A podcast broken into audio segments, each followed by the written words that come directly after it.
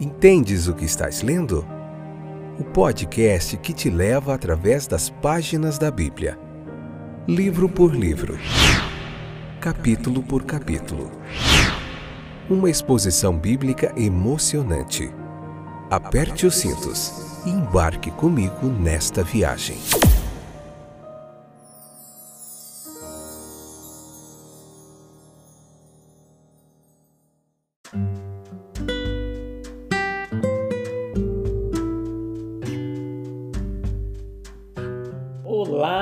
Pela graça de Deus, estou de volta, Fábio.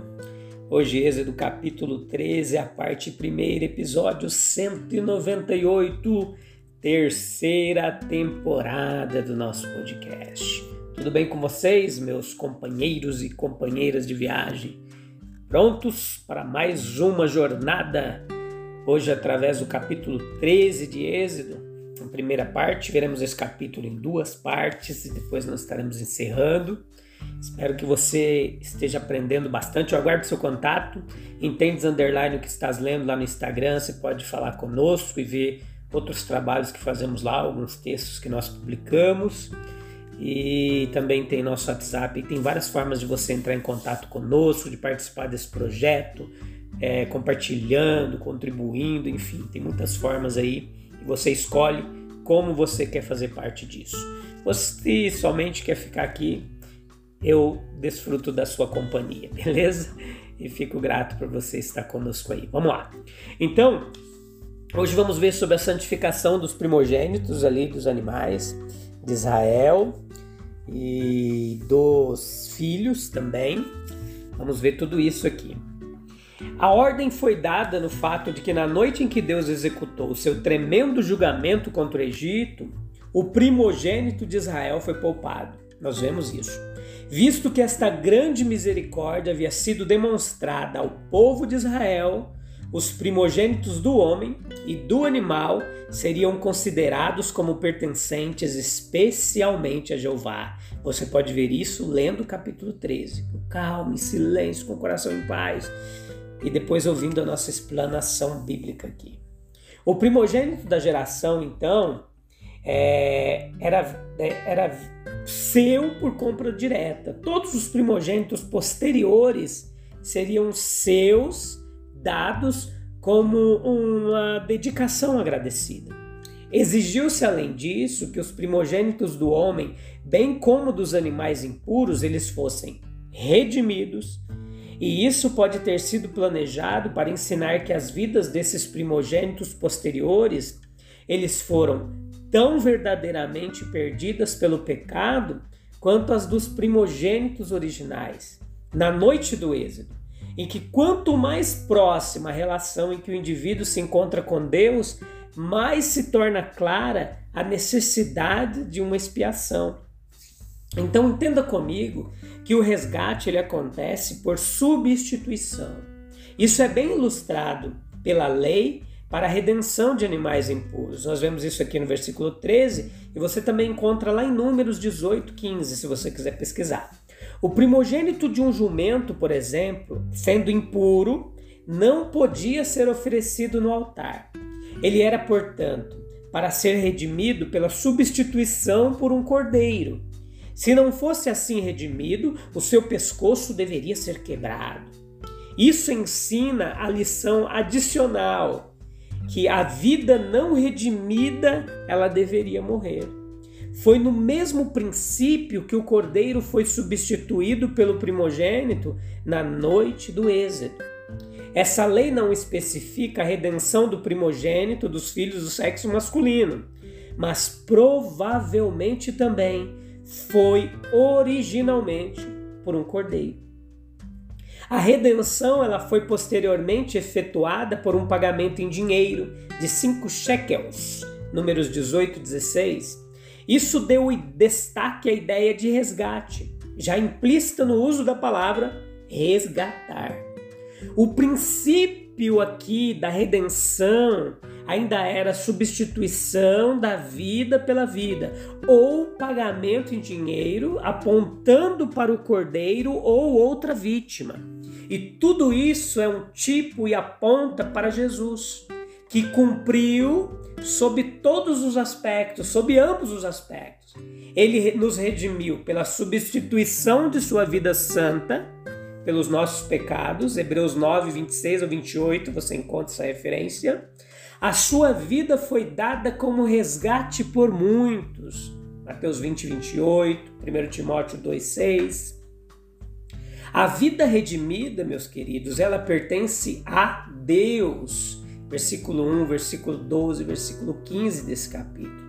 Ao redimi-los da morte, Deus comprou o primogênito de Israel de uma maneira peculiar para si mesmo. O que era verdade para os primogênitos era verdade em um sentido mais amplo, da nação como um todo, e é verdade agora para todos os cristãos. Eles são de Deus porque Deus os redimiu. Eles são de Deus e não devemos perecer, parecer que diminuir o direito natural que Deus tem sobre nós. Todas as almas são de Deus e nenhum ser moral tem o direito de usar seus poderes senão para a glória daquele que os deu. Mas de maneira especial, Jeová reivindica para si a vida redimida. Olha lá em Isaías 43, 1. Eu te redimi, tu és meu.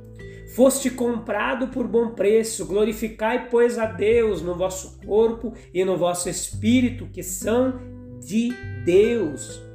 1 Coríntios 6, 20. A criação animal ela participa da ruína e da redenção do homem. O primogênito do homem e dos animais ele seria consagrado a Deus. Veja o significado desse tipo aqui. O primogênito do homem é o tipo do primogênito de Deus, em sua autoridade e função sacerdotal entre os seus irmãos como objeto do amor e da confiança do Pai. É uma demanda de Deus.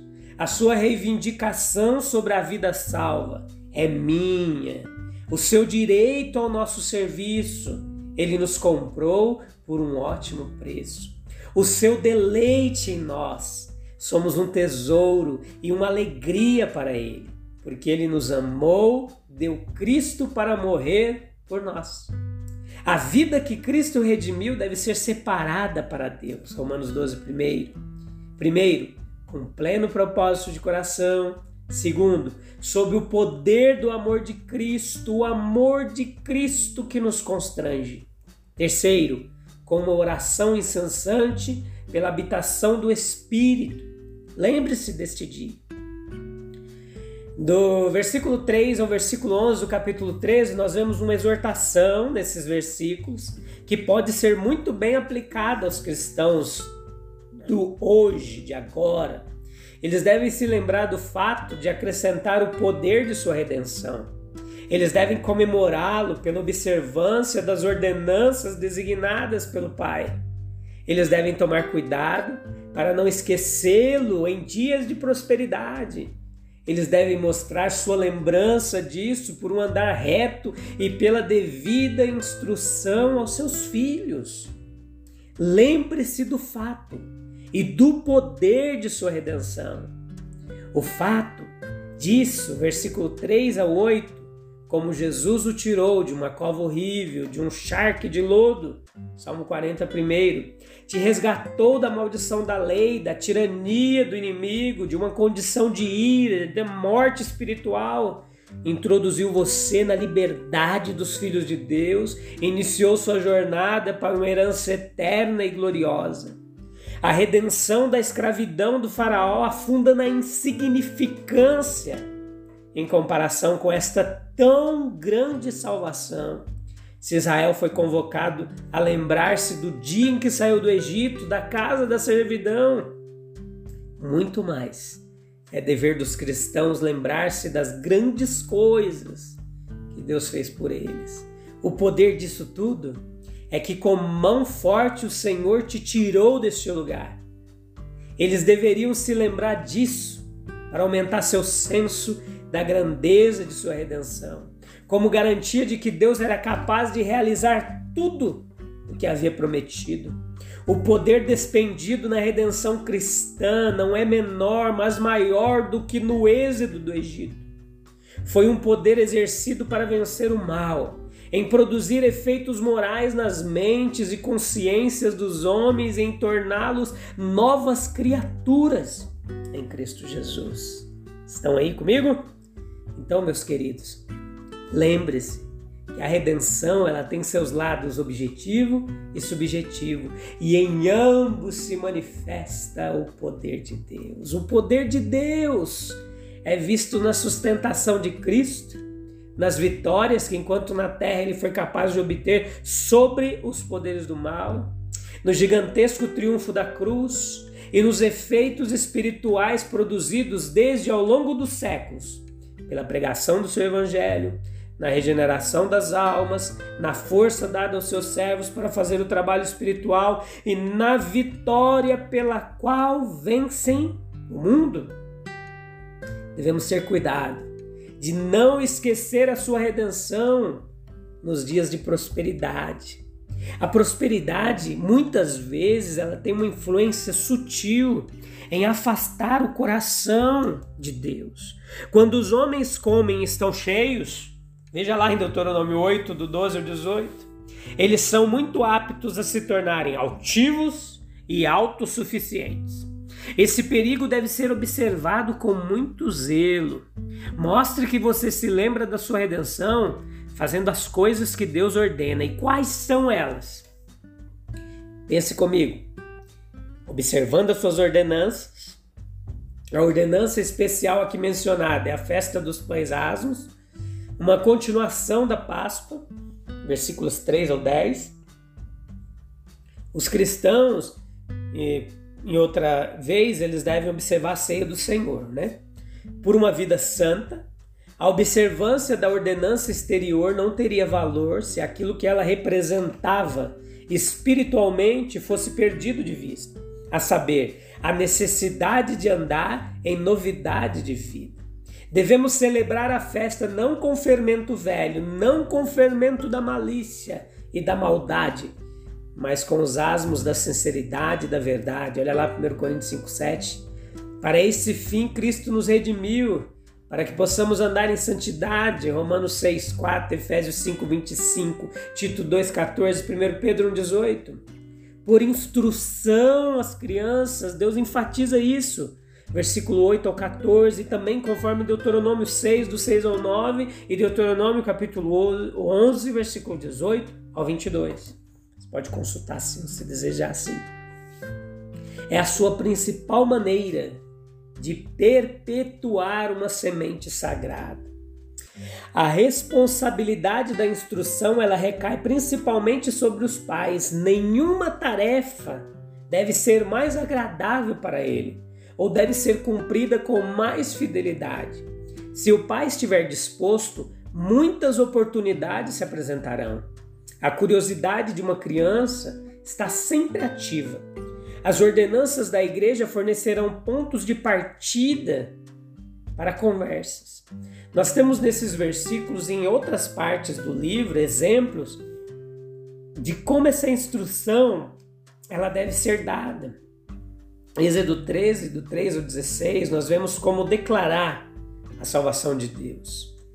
Pela lembrança de suas misericórdias, lembrai-vos deste dia em que saístes do Egito.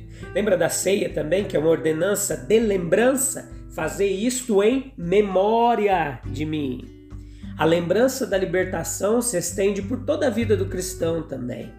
A celebração da Páscoa ela despertou, meus queridos, questionamento entre aqueles que não haviam testemunhado os grandes atos de Deus. A verdadeira gratidão, agradecimento sincero fará com que a realidade do amor de Deus seja sentida por aqueles que não o conheceram o lugar e uso da ceia do Senhor na igreja cristã, o poder do amor na vida cristã, do verdadeiro louvor e adoração na congregação, para fazermos de Deus algo para os outros, ele deve primeiro ser algo para nós mesmos. Nós devemos fazer a sua vontade. Lembre-se que os israelitas, ao sacrificar ou redimir o primogênito, eles despertaram novamente a pergunta: o que é isso? A nossa obediência, ela a boa e a santa vontade de Deus, a nossa consagração ao seu serviço mostrará a realidade da sua salvação e despertará em muitos corações, como aconteceu aqui no versículo 14 e 15, a questão de onde brota essa congregação e esse desejo de partilhar. Deixe sua luz brilhar. Lembrar dos esforços extremos para que o dia fosse honrado e lembrado. Primeiro, o mês em que ocorreu tornou-se o início dos meses. Segundo, uma ordenança especial quanto ao primogênito apontava continuamente para o evento celebrado. A festa anual ela foi especialmente planejada para mantê-la na memória. Que fantástico, né? Deus abençoe vocês aí de várias partes do Brasil e do mundo que estão nos acompanhando. Eu te espero no próximo episódio, onde nós concluiremos o capítulo 13. Te vejo lá. Um abraço, até breve. Tchau, tchau.